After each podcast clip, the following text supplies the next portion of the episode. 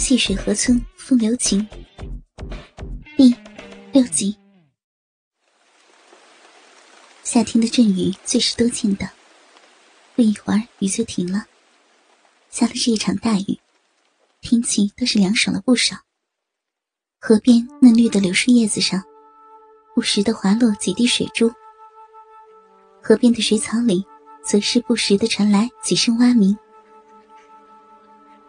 陈婉秀站起身子，内裤还挂在她的一条大腿上，看上去分外的淫靡。她叉开腿，弯腰用毛巾胡乱的擦了下冰，把内裤套了上去。她的屁股是那么的丰满，以至于窄小的内裤只能遮住一半，让人恨不得抓捏一把。难怪老陈对她的屁股。那么的爱不释手呢。热水哥在船上吗？我要去对岸。正在陈婉秀穿好内裤的时候，河边传来了一个男人的声音。那是村子里一个专门买卖小百货的货郎担子，名叫陈长生，今年三十二岁。有的时候他也挑些东西到外村去卖的。一听到他的声音。陈婉秀的脸没来由的变得更红。呃，在，在的。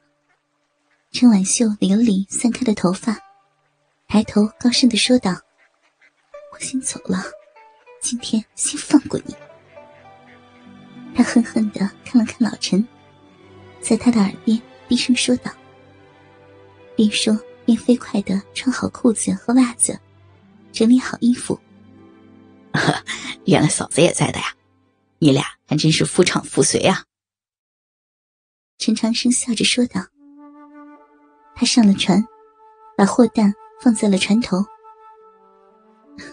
都下雨了，你还要出去卖东西啊？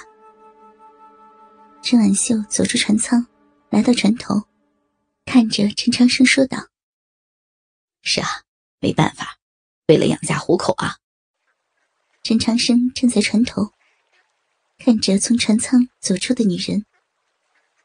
长生身高一米七的样子，和陈婉秀站在一起，只比她高了一点点。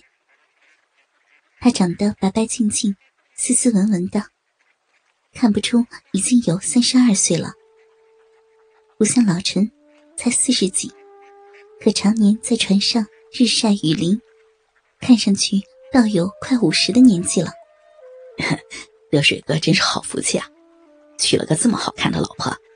嫂子到底是吃了什么灵丹妙药，岁数一点点的往上涨，人却是越长越水灵了。陈长生笑着说：“他注意到女人的脸有些红，乌黑的秀发有些凌乱。以他的经验，当然知道女人和老陈。”在船里做了什么事情？女人那副云雨刚过的水润模样，让他的目光流连忘返。去，就知道乱嚼舌根。我看啊，你和得水一样，也是有腔滑调的。看我不去和你家玉凤说去。陈婉秀脸上一红，笑着说道：“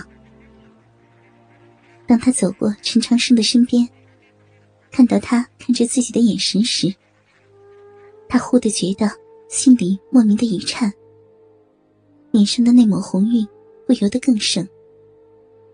他连忙下了船，来到了岸上，朝着自家的方向走去。哼，你家的玉凤也是漂亮的很，在咱这村子里可是数一数二的。老陈站到了船头，把船往对岸撑去。其实，因为山清水秀的关系，细水村的大姑娘、小媳妇，可是个顶个的好看。陈婉秀和刘玉凤，便是其中的佼佼者。哎呀，玉凤哪能和嫂子比啊？陈长生说道：“怎样，啥时候有孩子啊？你结婚也已经五六年了，是该有了。”哎，玉凤的肚子老是瘪瘪的，要像嫂子一样就好了。陈长生看着女人那渐渐远去的身影，叹了口气：“哈哈，那是你老哥我厉害，一枪命中，你可要加油啊！”老陈用力的撑着船，小船慢慢的过了河中心。对了，下次还是到你家去喝两杯，下酒菜我买过来啊。好啊，记得上次在你家喝酒，我和你都醉了，那次咱俩可是醉得一塌糊涂呀，我都在你家炕上睡着了，你也是的。陈婉秀已经从陈长生的视线中消失了。可陈长生还是看着那个方向，也不知道他在想些什么。后来回家，我还被玉凤骂了呢，还是婉秀嫂子好啊，怎么也不舍得说得水哥的。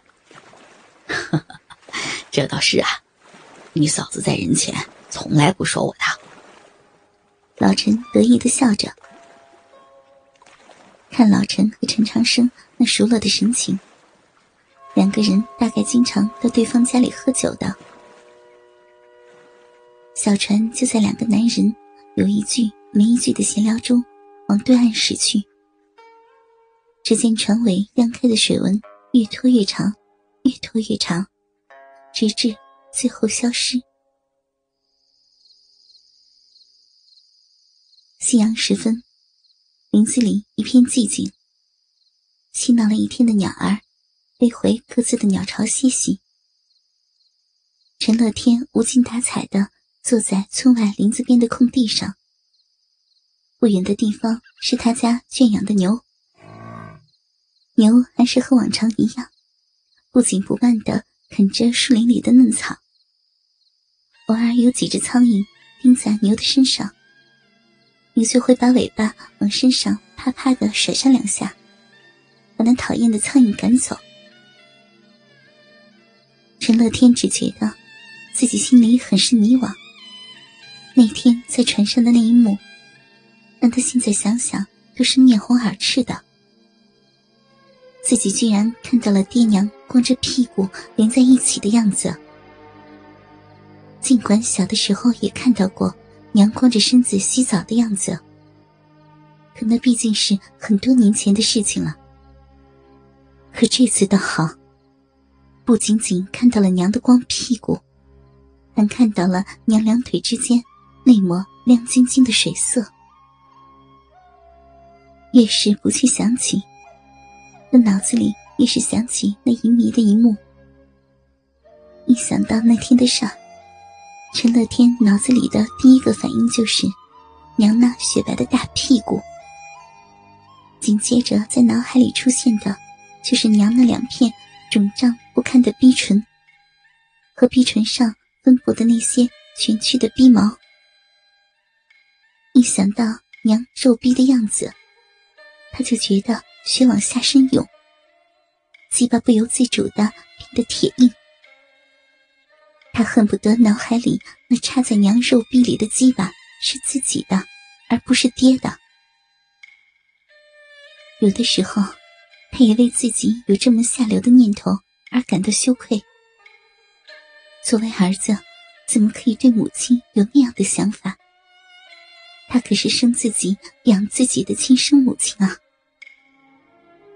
可没过多久，他又不由自主的想到了娘雪白丰腴的屁股，和他两腿之间那道充满了诱惑力的逼缝，还有那逼缝边上那几根黑色。蜷曲的逼毛。